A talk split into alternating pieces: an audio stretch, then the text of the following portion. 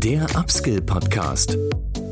Trends und Hintergründe zur digitalen Transformation in der Weiterbildung.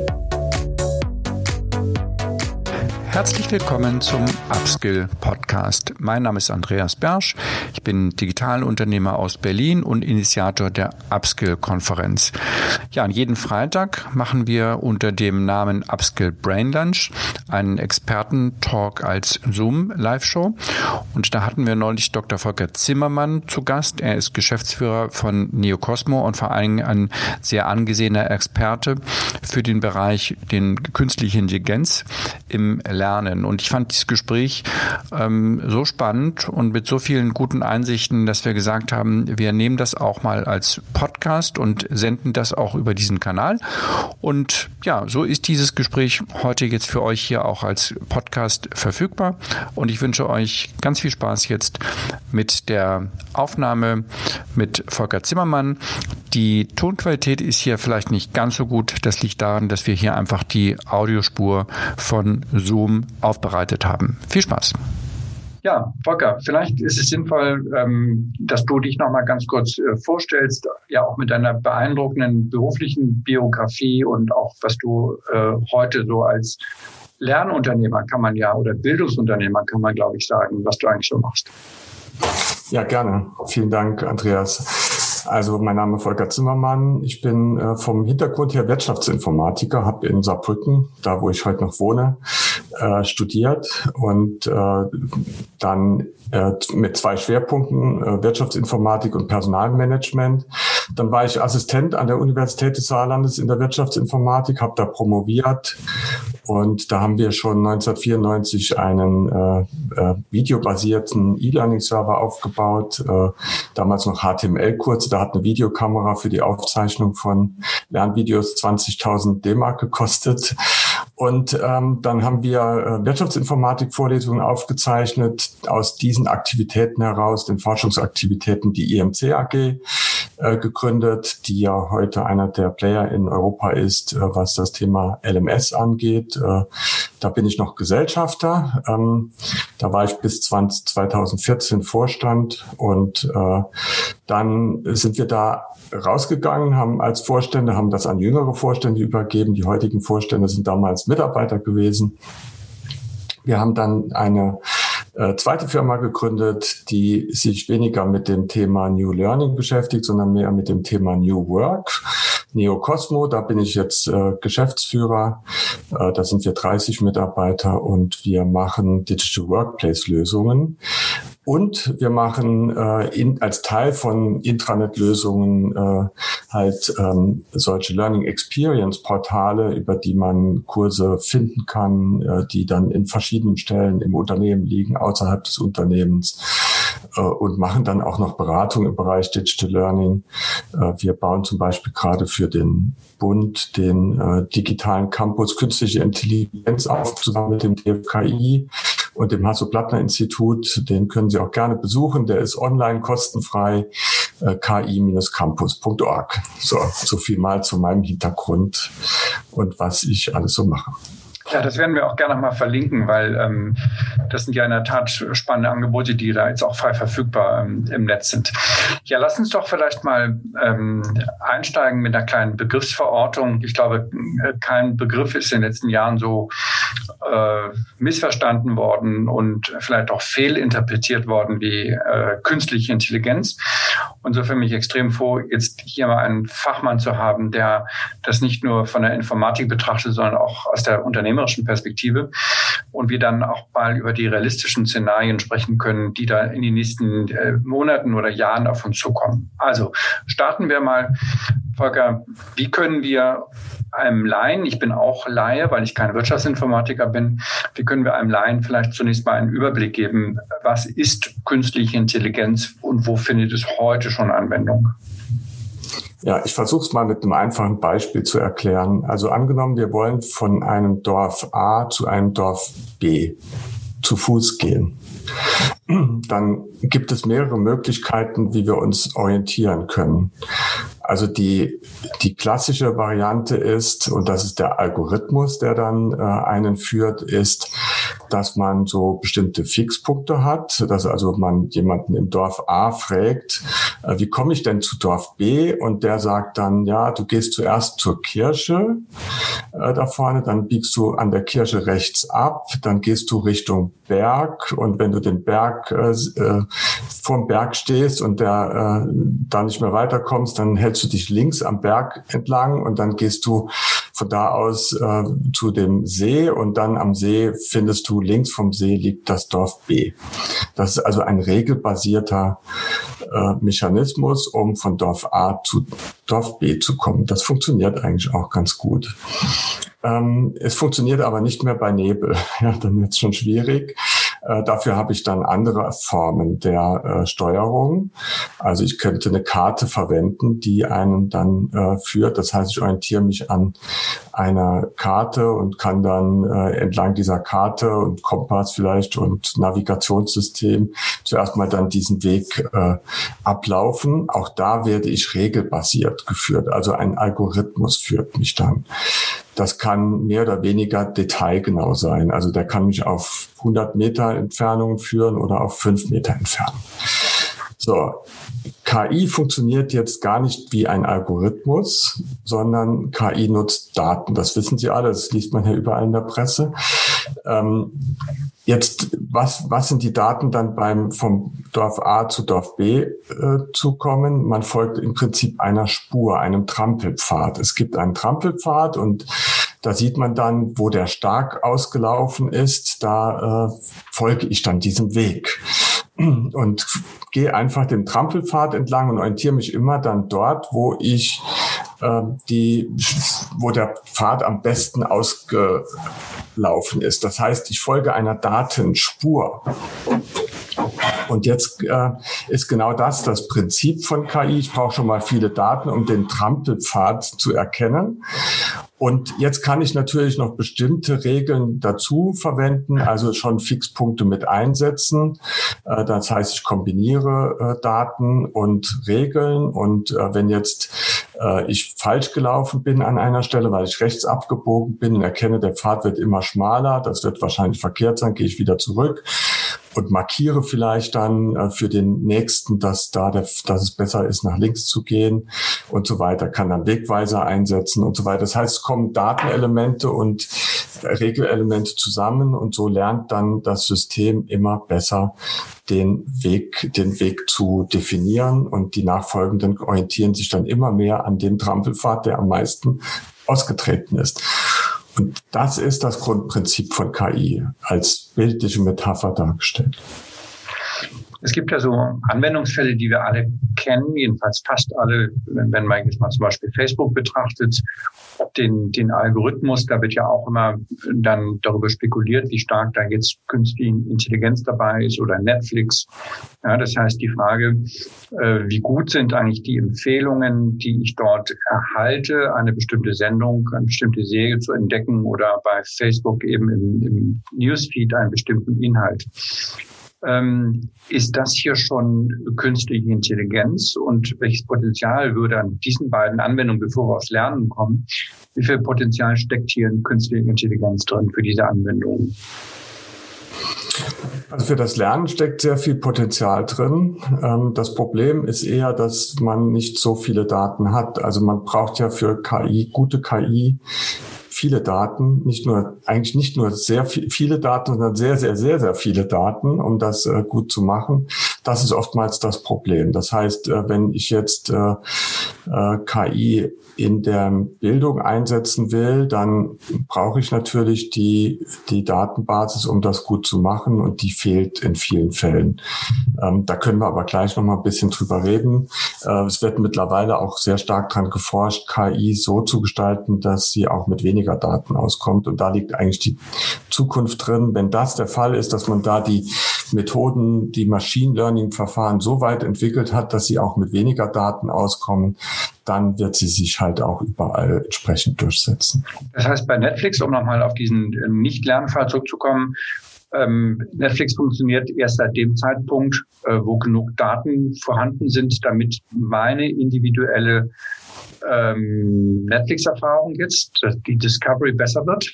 Kann man das so, so beschreiben? Ja, im Prinzip, je mehr Nutzer die haben, umso besser wird's. Ne? Also am besten kann man es eigentlich bei den Übersetzungssystemen erklären, bei der maschinellen Übersetzung. Wir haben, erleben das ja, dass so Systeme wie DeepL, DeepL, Deep Learning, daher kommt das ja, also von tiefgehenden Lernverfahren, ähm, sehr gut übersetzen, weil sie enorm viel Daten im Netz haben. Die analysieren ja deutsche, französische, englische Webseiten, die, also Seiten, die übersetzt sind, gucken nach Mustern und auf Basis dieser ganzen Daten können die dann halt relativ gute Übersetzungen liefern. Gar nicht, weil die ein gutes Wörterbuch hinten dran haben, sondern weil sie enorm viele übersetzte Texte haben und aus Mustern quasi dann äh, äh, eine Übersetzung äh, generieren, die dann auch am Endeffekt sehr, sehr gut ist.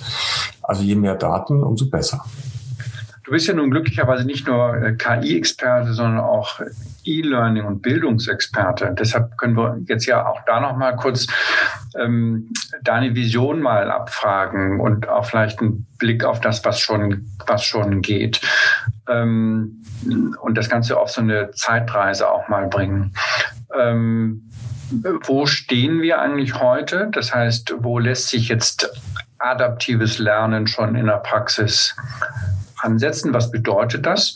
Und welches Potenzial entsteht jetzt für das individuelle oder dann eben adaptive Lernen durch den Einsatz von künstlicher Intelligenz?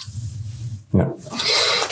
Also da müssen wir zuerst mal sagen, wo setzen wir, wo können wir denn KI oder adaptives Lernen einsetzen? Da gibt es eigentlich drei Bereiche. Der erste Bereich ist das Thema Empfehlungen auf Kurs übergreifender Ebene. Also der Nutzer hat in Kurs A und B bestimmtes Wissen erworben und man überlegt sich oder er soll Empfehlung bekommen, was sind nächste Themen, die zu seinen Aufgaben, Interessen, äh, zukünftigen Tätigkeiten passen, für seine Karriere sinnvoll sind. Das heißt, das ist der, der nächste Kurs wird einem empfohlen, den, der einen auf das nächste Level bringt. Das ist noch nicht adaptives Lernen, weil es zuerst mal noch eine Ebene vorher passiert. Da sind wir schon weiter in der Anwendung. Also die LMS-Systeme oder die Portale, die beginnen heute schon solches, solche Lösungen zu integrieren. Im Unternehmensumfeld ist das für Großunternehmen vielleicht im Moment relevant, wo viele verschiedene Lernplattformen im Einsatz sind und die Nutzer sich gar nicht mehr zurechtfinden. Wo, wo finden sie denn welche Kurse? Was wäre als nächstes zu tun? Was ist in meinem Karrierepfad relevant? Da fängt das an, äh, Empfehlungen zu geben und äh, die KI fasst da schrittweise Fuß auf Basis eines Nutzerprofils und was vielleicht andere gelernt haben. Also das ist der erste Bereich. Der zweite Bereich ist dann eher das adaptive Lernen innerhalb der Kurse oder innerhalb der Lernangebote.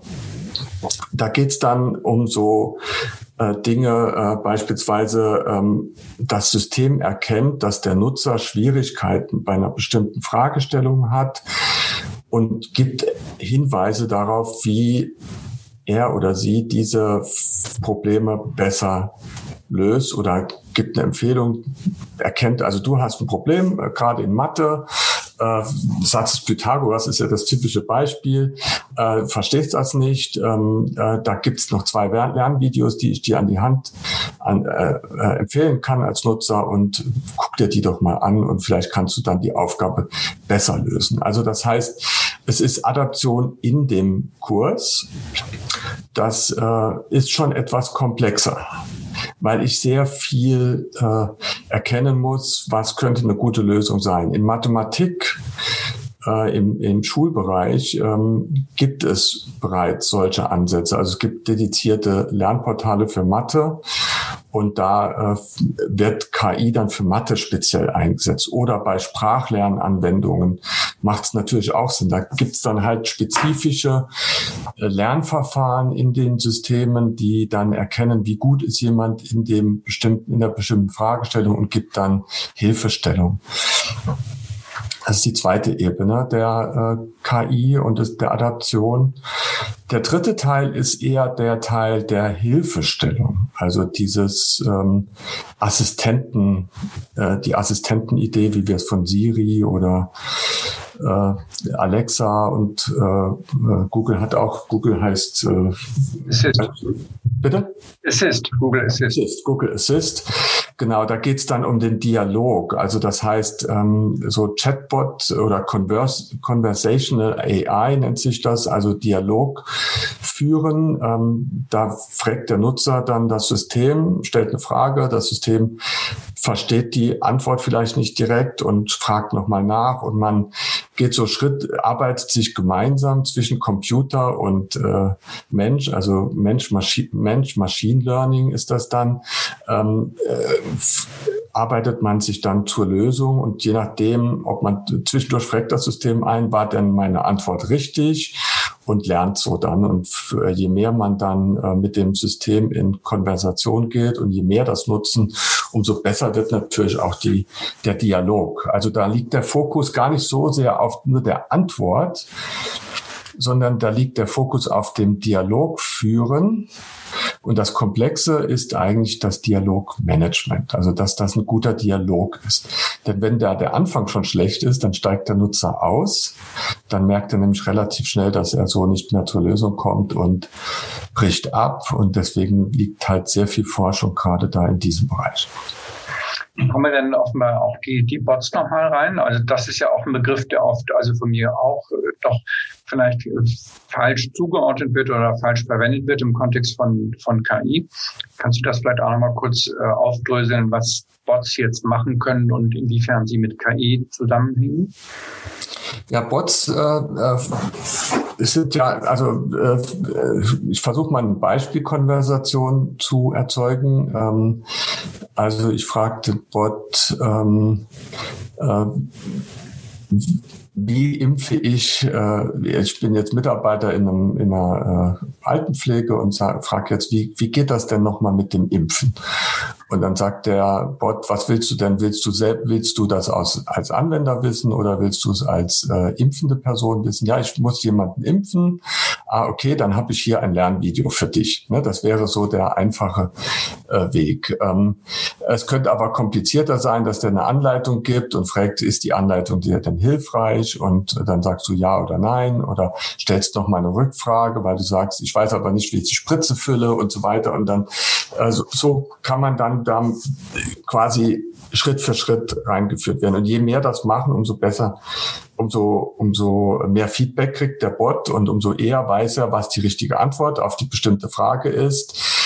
Der Bot versucht also zuerst mal mit KI zu überhaupt Schlüsselbegriffe zu erkennen und äh, also sogenannte Tags und kann dann die Tags matchen mit möglichen Antworten und mit möglichen Folgefragen. Und dieses Matching, da steckt schon ein Fehler, äh, äh, äh, steckt schon viel Kompetenz drin dass er die richtige Frage und die richtige Antwort zu dem bestimmten Text bringt. Das heißt, da lernt er dann über statistische Häufigkeiten, also er erzeugt eine Datenspur, wie es eben bei dem Beispiel gesehen haben, von dem Weg nach A, von A nach B, erzeugt eine Datenspur und je mehr Datenspuren er hat, umso bessere Antworten kann er quasi liefern.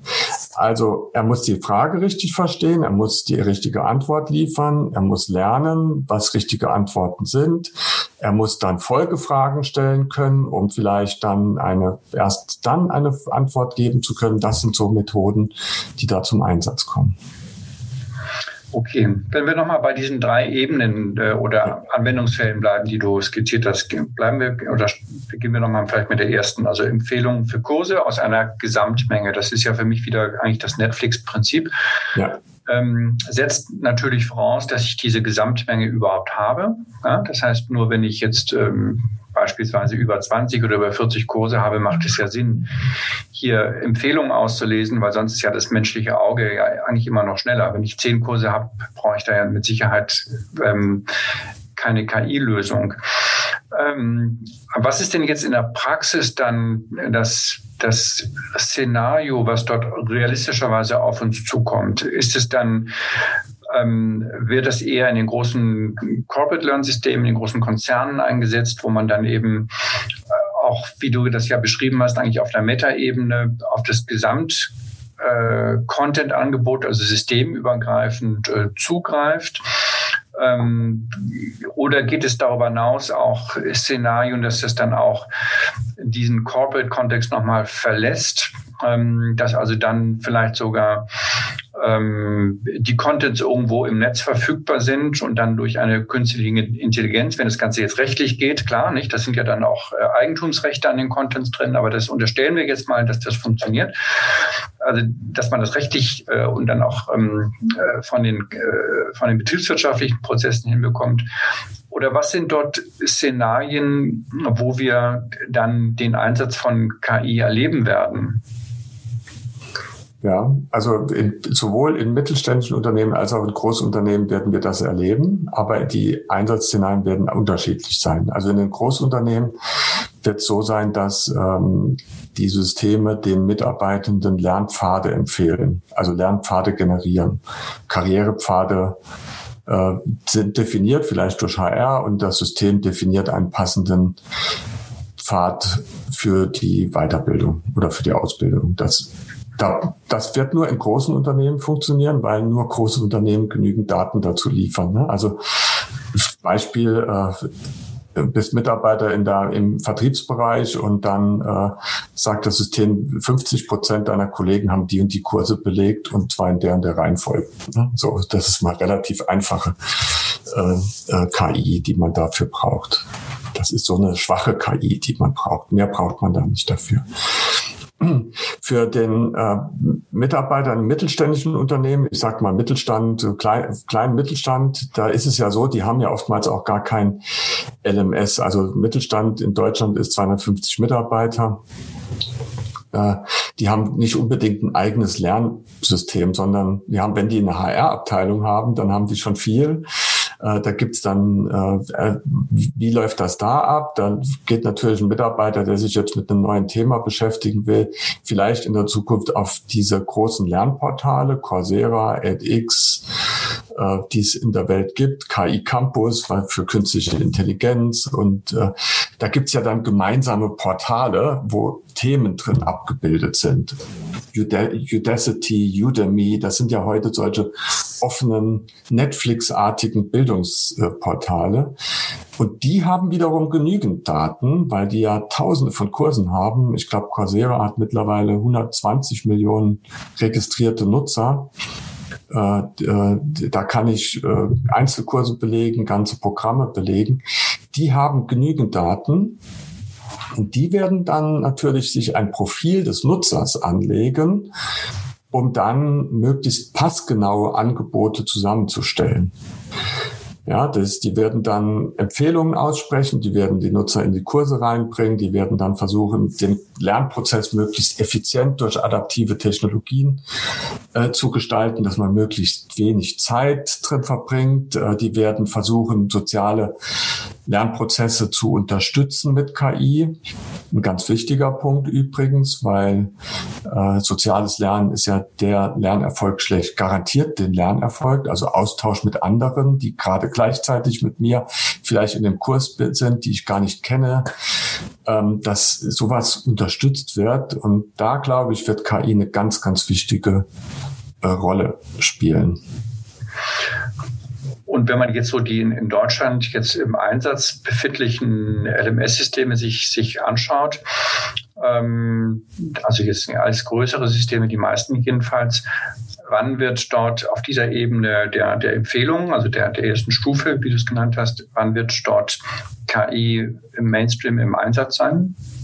Also da arbeiten die, glaube ich, alle dran mittlerweile. Ähm, das wird zuerst mal die schwache KI sein, also sehr stark regelbasierte äh, Methoden, statistische Methoden äh, zugrunde legen, ähm, weil, äh, weil man da auch ähm, anonym agieren muss. Also man kann ja nicht, äh, man braucht dafür ja Betriebsratszustimmen, wenn man personalisiert Daten auswertet. Deswegen versucht man das anonymisiert äh, abzubilden. da arbeiten die dran. Das wird jetzt nächsten zwei Jahre, kommt das in die Standardprodukte rein, wenn es nicht schon teilweise äh, der Fall ist, wird das in den LMS-Systemen immer wichtiger werden. Gerade auf Kursbuchungs- und Kursempfehlungsebene, glaube ich, geht das relativ flott jetzt. Ähm, Stichwort Betriebsrat, ähm, da hast du bestimmt auch einen guten Einblick. Ähm, ich kann mir jetzt auch vorstellen, dass da erstmal eine gewisse Skepsis herrscht, aber vielleicht kannst du da auch mal aus der Praxis schildern, wie ist da die Position der Betriebsräte? Denn das hat ja natürlich schafft es Transparenz, die man vielleicht aus Perspektive des, des, der Personalvertretung jetzt nicht, nicht will hat ja aber umgekehrt für den einzelnen Mitarbeiter ja auch einen deutlichen Vorteil, nicht? Weil einfach sein Lernpfad ja passgenauer wird und er ja letztendlich der die Mitarbeiterin ja davon profitiert. Aber kannst du aus der Praxis sagen, wie da gerade die Diskussionslage aussieht? Ja, auf der e-, Ebene Lernpfade, glaube ich, kriegt man das noch ganz gut argumentiert. Da wird das auch, äh, denke ich, akzeptiert werden, weil es ja Zeitersparnis bringt, äh, das Richtige zu finden für einen, was man braucht, um zu lernen. Innerhalb der Kurse, also dieser zweite Bereich äh, auf Ebene der Kurse, wird es schwieriger.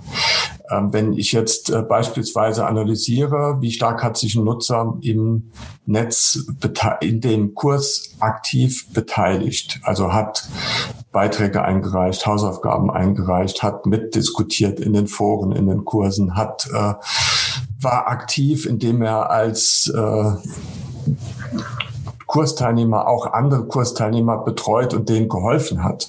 Das sind ja Dinge, die könnte ich mit KI auswerten um dann so automatisch Punkte zu vergeben, soziale Beteiligung. Also wenn man jetzt äh, in der Schule wird man sagen Mitarbeiter, Mitarbeitsnoten. Ja, das kann ich natürlich auch digital abbilden. Und äh, wie stark hat jemand mitgearbeitet? Da werden die Betriebsräte dagegen sein. Da kann ich jetzt schon sagen, da wird keiner, kein Personalrat mitspielen, weil das natürlich dann relativ schnell auch genutzt werden könnte, um andere Auswertungen äh, zu machen.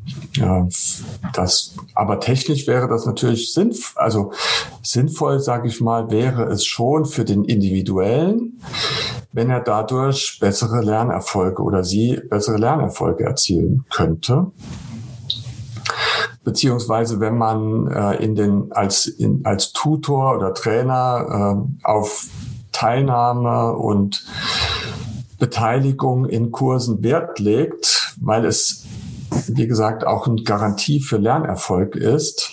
Lernen ist ja ein sozialer Prozess und nicht nur ein Konsumprozess. Ähm, dann äh, wäre das hilfreich, aber es wird, glaube ich, wirklich schwierig. Ja, zumal wir auch aus vielen anderen Anwendungen sehen, dass das von den Nutzern ja sehr positiv angenommen wird. Nicht? Also letztendlich beruht ja das ganze sogenannte Social Web und die Interaktion untereinander und beruht ja darauf. Nicht? Und Systeme, die jetzt vielleicht gar nicht mehr so populär sind wie Foursquare, nicht? wo man dann eben immer in Restaurants oder in, in Locations eingecheckt hat und es dann diesen, diesen König gab. Also, also die, eigentlich diese Gamification als soziales Element eingezogen wurde, haben ja sehr gut funktioniert. Und ich, ich, eigentlich eigentlich hast du recht. Das, das würde natürlich die, die Qualität des Lernens innerhalb der Lernexperience erheblich verbessern und damit auch die Aktivierung der, im, im sozialen Lernen fördern. Aber wahrscheinlich wird es, ähm, wird es schwierig. Da sehe ich auch gerade eine Frage im Chat. Ähm, äh, ja, die Frage nach den Ausländern, ich lese die Frage mal vor, wie weit stehen deutsche LMS mit den DSGVO-Begrenzungen und Betriebsratbedenken in Konkurrenz mit ausländischen LMS? Und wie wirkt sich das auf die Wettbewerbsfähigkeit aus? Das ist ja nicht unbedingt eine Systemfrage, sondern es ist ja eine Frage, welche Features, welche Funktionen im einen Unternehmen dann eingesetzt werden dürfen. So ist es jedenfalls meine Interpretation. Ähm, und weniger jetzt die Frage, welches, welches System jetzt formal gesehen gerade von der, äh, von den, äh, von den Datenschutzbestimmungen überhaupt zulässig ist. Wie siehst du das, Volker? Ja, die ausländischen LMS-Hersteller sind ja genauso an die europäischen Datenschutzverordnungen gebunden, wenn sie ihre Systeme hier in Europa einsetzen, wie die äh, Anbieter aus Europa. Also ich glaube, dass da prinzipiell kein großer Unterschied ist. Vielleicht ist es sogar ein Wettbewerbsvorteil in Europa für die europäischen Anbieter, weil sie per se damit aufgewachsen sind, dass sie da große Datenschutzbedenken Bedenken abbilden müssen. Ich bin auch ehrlich, im Lernbereich, im Bildungsbereich ist es sogar besser so, ähm, dass es hohe Datenschutzgrenzen gibt, denn es ist doch ein sehr persönliches Feld. Also äh, es geht um auch Vertrauen der Individuen an die Lösungen, dass ihre Daten und ihre Lernerfolge und ihre Misserfolge nicht unbedingt gleich dem Vorgesetzten mitgeteilt werden. Wenn ich das in einem Unternehmen fördern will, dann ist es besser. Ich habe hier große Datenschutz, äh, größere Datenschutzgrenzen, als es zu niedrig anzusetzen. Also äh, ich glaube, das ist auch mit KI nicht gewollt, dass man Überwachungsmechanismen einführt. Äh, mit KI wäre höchstens gewollt, den Austausch zu stärken und vielleicht die, die äh, automatischere Bewertungsmethoden zu integrieren, wobei das wieder ein falscher Begriff dafür ist. Mhm. Ich mache mal ein Beispiel, was ich mit sozialem Lernen meine und wie sich das auf den Erfolg auswirkt. Auch wieder ein ganz einfaches. Das ist auch schon uralt, aber äh, wird in den Unternehmen meines Wissens nach viel zu wenig berücksichtigt. Ähm, es gab in Stanford schon vor 20 Jahren eine Studie, ähm, da wurde, wurde eine Vergleichsgruppe A mit einer Vergleichsgruppe B äh, äh, wurde verglichen, wer lernt besser. Die, die Gruppe A, die ist in die Vorlesung gegangen. Und die haben in der Vorlesung quasi an der, an der Uni äh, quasi mitgehört, jede Woche, zwei Semester Wochenstunden Vorlesung zum Thema XYZ. Und am Ende haben sie eine Klausur geschrieben. Und die Vergleichsgruppe B war nicht in der Vorlesung. Die hatten die Aufgabe, die Videos, Aufzeichnung der Vorlesung sich anzusehen, dann aber in einer Lerngruppe über diese Videos mit anderen zu diskutieren. Nichts anderes zu machen, als darüber zu diskutieren, was in den Videos besprochen wurde. Und die haben dann auch die Klausur geschrieben. Und diejenigen, die die Videos mit anschließenden Diskussionen, also die Gruppe B, haben signifikant besser in der Klausur abgeschnitten als die, als die der Klausur A. Also das ist ein ganz einfaches Beispiel. Soziales, sozialer Austausch, Diskussion darüber, Reflexion über das, was man an Wissen vermittelt hat, er steigert signifikant den Lernerfolg. Und das wird halt bei den ganzen E-Learning-Angeboten, die in vielen Unternehmen gemacht werden, wird das nicht berücksichtigt. Insofern könnte die KI dazu beitragen, dass man quasi dem Nutzer, dem Teilnehmer in E-Learning-Kursen, die Unternehmen wollen ja gar nicht so viel sozialen Austausch organisieren, weil es Aufwand ist. Das könnte, diese Aufgabe könnte die KI übernehmen. Die könnte dem Nutzer Fragen stellen, die könnte gucken, was kann der, könnte mit dem diskutieren, könnte ihn wieder zu einem Inhalt führen und so weiter. Das heißt, die könnte diese Aufgabe, diese soziale Funktion innerhalb des Kurses übernehmen und damit natürlich den Lernerfolg wieder steigern, äh, die Beteiligung des Nutzers erhöhen, äh, die Reflexion des Gelernten erhöhen. Das ist ja eine spannende These. Ja, Entschuldigung. Ja, bitte. Das ist ja eine spannende These von dir, äh, wo ich jetzt fast konkret eigentlich widersprechen würde. Ähm, weil, also zum einen gebe ich dir recht, das, das wissen wir auch aus vielen Gesprächen und, und, und, und, und eigenen Erfahrungen, dass man beim Erklären am besten lernt. Punkt. Ja, wenn ich etwas einem anderen erkläre, dann lerne ich es erst richtig dabei.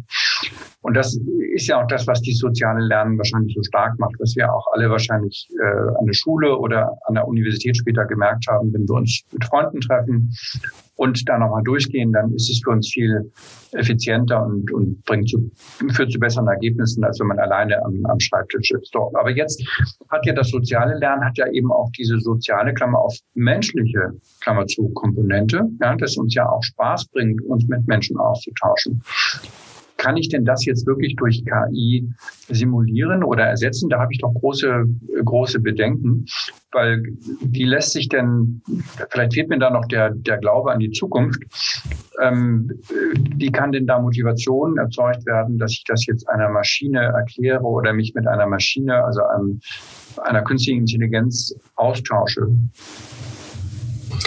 Also ich glaube, das muss gar nicht synchron sein. Also ich glaube, jetzt in deiner Vorstellung ist jetzt gerade, da ist quasi so ein Avatar gegenüber von dir und mit dem redest du dann da. Also darum geht's mir gar nicht, sondern es könnte ja sein, dass äh, ähm, die Plattform erkennt, der hat jetzt sich da fünf Videos angesehen, hat fünf Übungen gemacht und äh, schickt einfach nochmal eine Frage nach, hast du dich denn wirklich mit dem Thema beschäftigt? Ich habe gesehen, äh, bei drei Übungen ist was nicht so gut gelaufen, kannst mir aber auch gerne Frage stellen und stupst quasi so an, dieses Nudging quasi Prinzip dann äh, anstößt. Also dieses eine gewisse Funktion eines Tutors äh, übernimmt oder eines äh, Peers, äh, Peer-Lerners übernimmt.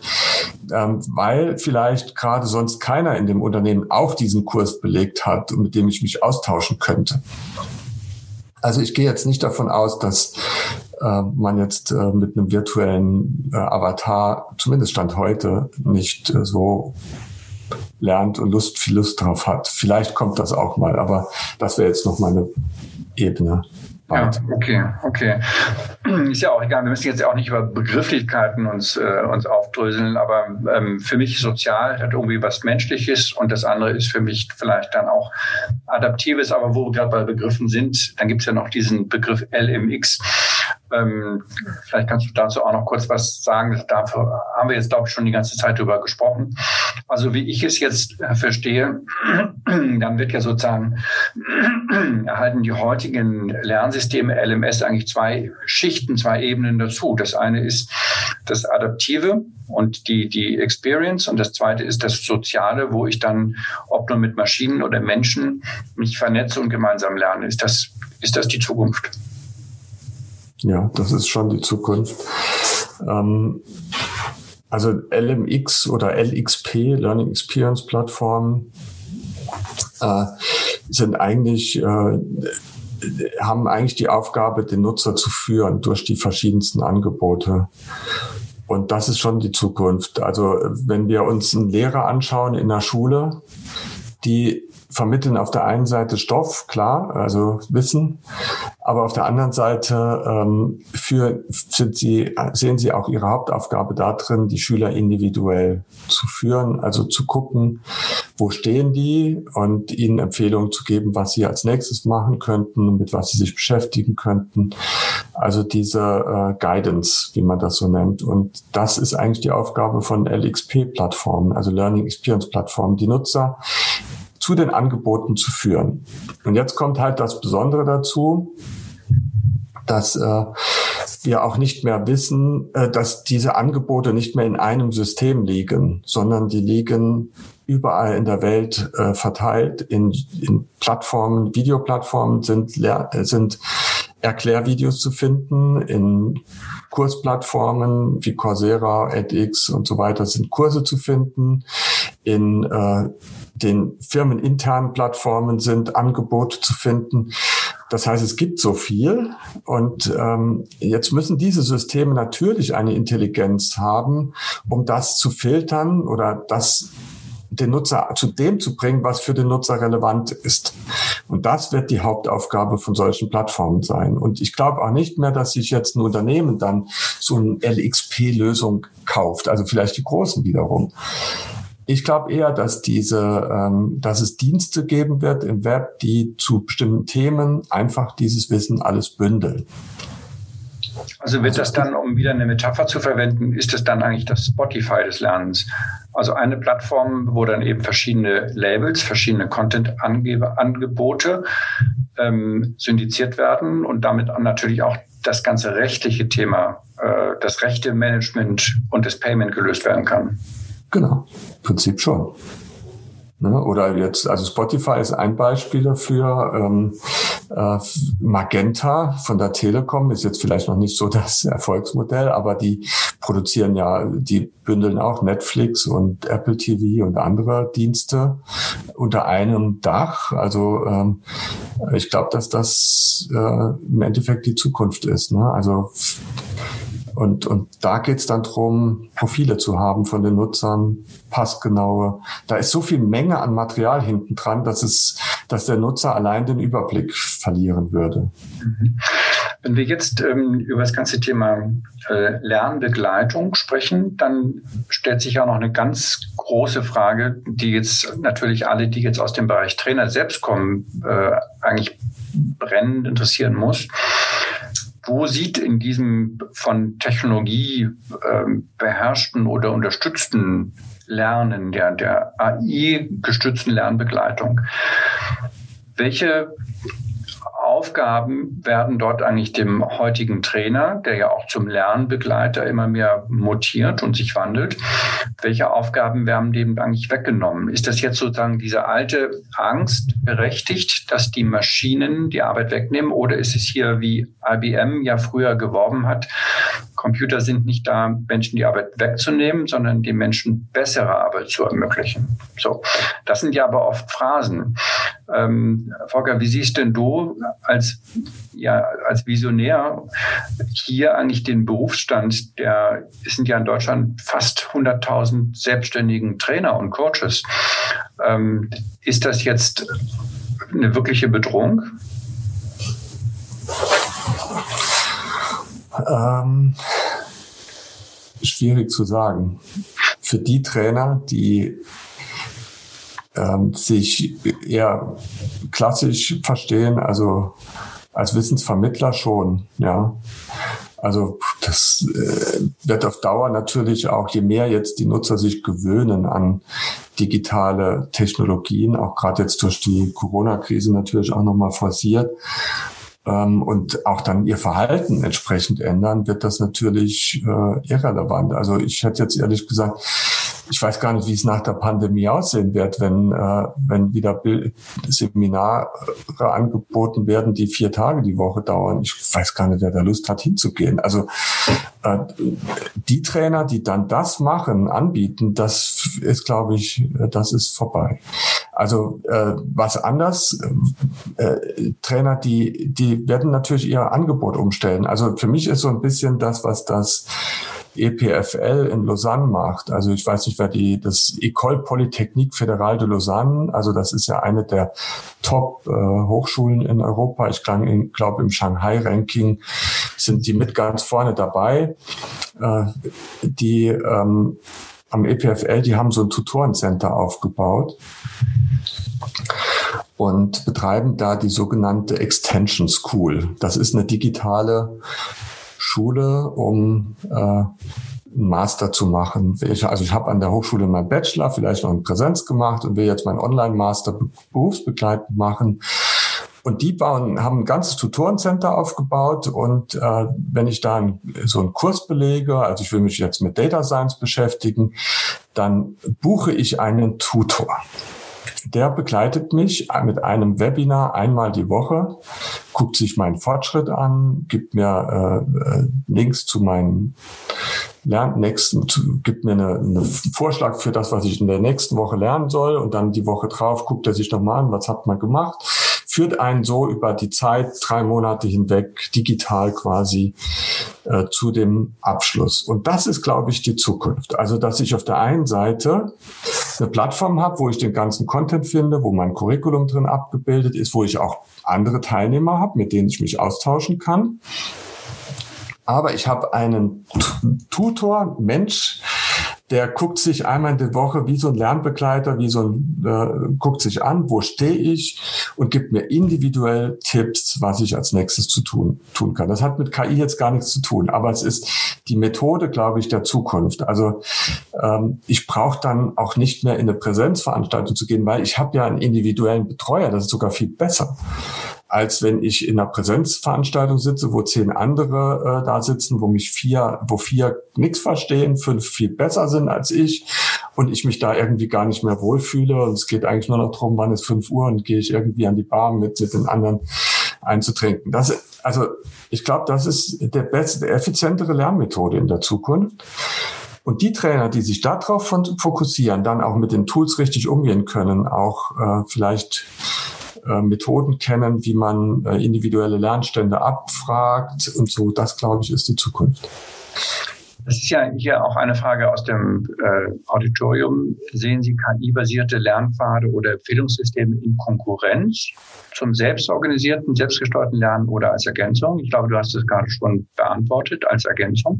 Ja. Und jetzt aber nochmal zurückzukommen auf, den, auf die Zukunft für den Berufsstand der Trainer. Du hast das jetzt ja in gewisser Weise ähm, vorsichtig, aber doch sehr deutlich als, ähm, als schwierig bezeichnet. Lass uns das nochmal versuchen, in der auch ähm, Richtung zu kriegen, wo dann eigentlich die Chancen sind. Ja, du hast schon gesagt, der Tutor, okay.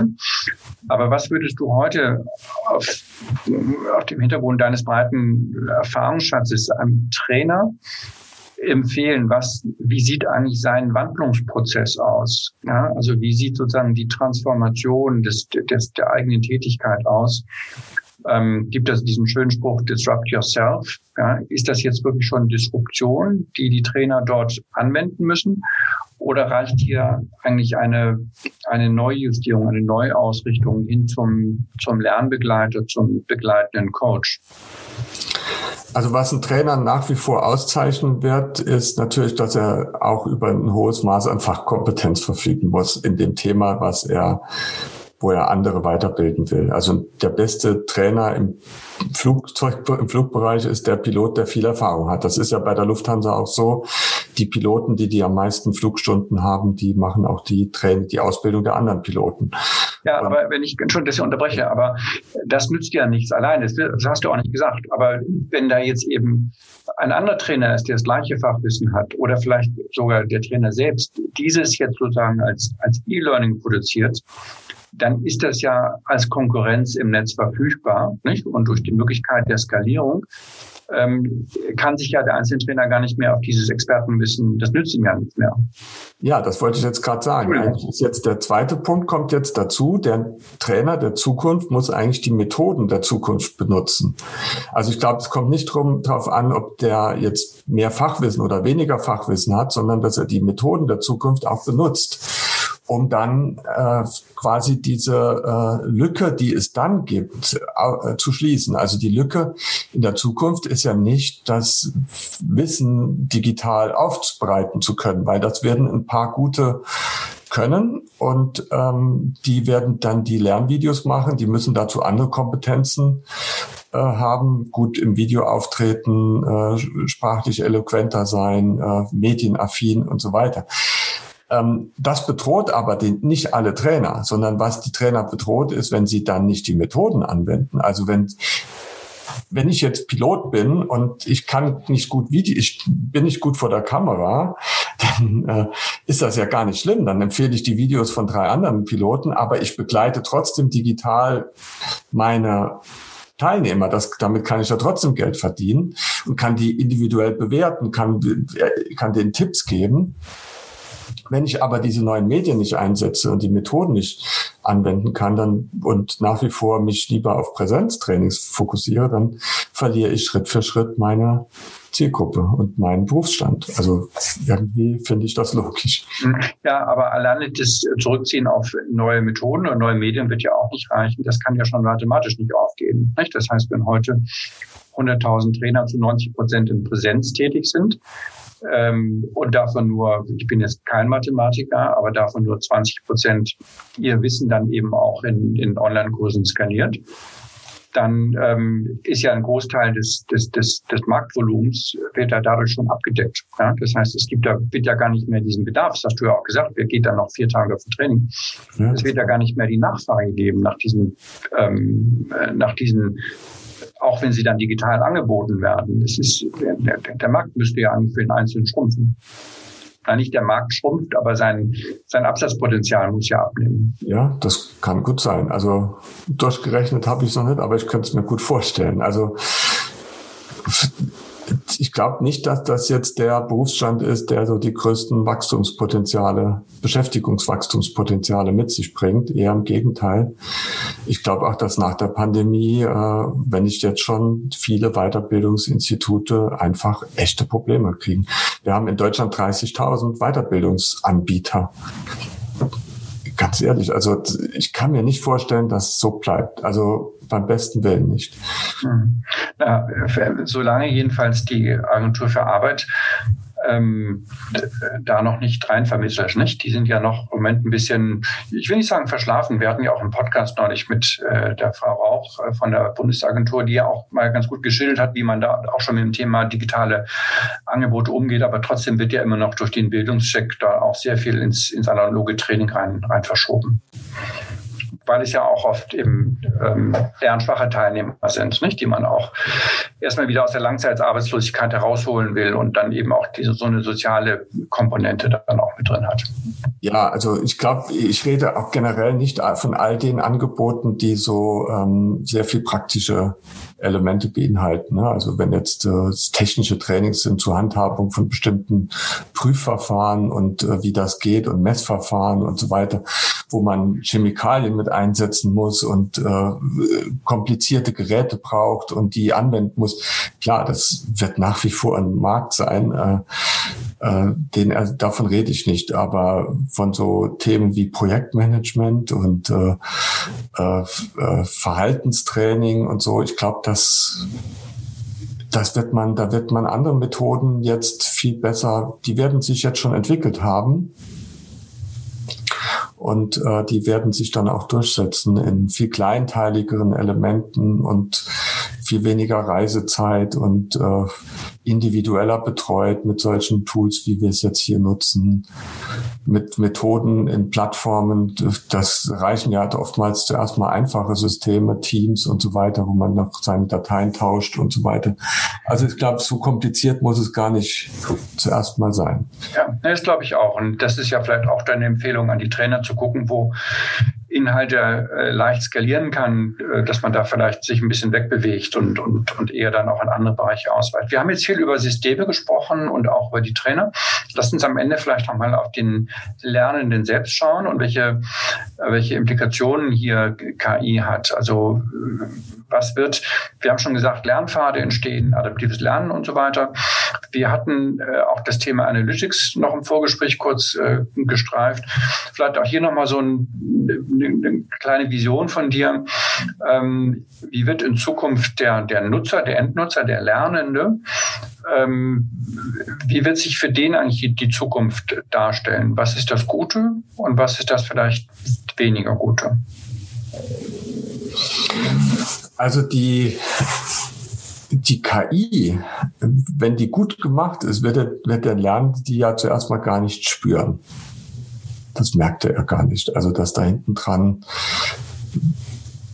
Methoden eingesetzt werden, die einen besser zu Angeboten führen oder die einem individuelleres Feedback geben, das merkt der Lernende gar nicht. Also ich glaube, das ist auch der Trick. Also wenn ich jetzt heute mit einem Navigationssystem Auto fahre, das äh, auf Google basiert oder auf Apple und so weiter, die nutzen ja alle KI. Äh, die melden mir den Stau eine, einen Kilometer vorher und auch vielleicht schon 20 Kilometer vorher. Äh, da sage ich ja jetzt nicht, ich nutze KI, sondern das kommt automatisch schrittweise dazu. Das ist auch kein Prozess, der wo ein Schalter umgelegt wird, sondern das passiert schleichend. Also ich glaube, es wird einfach bequemer im Endeffekt. Also der Lernende merkt es durch einfachere, bequemere Lernprozesse, bessere äh, Feedback, äh, schnellere Rückmeldungen. Ähm, äh, äh, genau, also das sind so ganz viele kleine Elemente. Und am Ende geht's um Bequemlichkeit. Also die Erhöhung der Bequemlichkeit für den Nutzer. Und das äh, macht dann, da trägt dann die KI dazu bei. Prima. Volker, das waren tolle Ausblicke in die Zukunft. Ja, danke fürs Zuhören. Ähm, Nochmal Entschuldigung für die vielleicht etwas schlechte Tonqualität. Und wir würden uns freuen, wenn ihr auch weiterhin bei uns reinhört. Und natürlich würden wir uns noch mehr freuen, wenn ihr den Upskill Podcast auch in eurem Netzwerk ähm, empfehlen könntet. Viele Grüße aus Berlin. Der Upskill Podcast. Trends und Hintergründe zur digitalen Transformation in der Weiterbildung.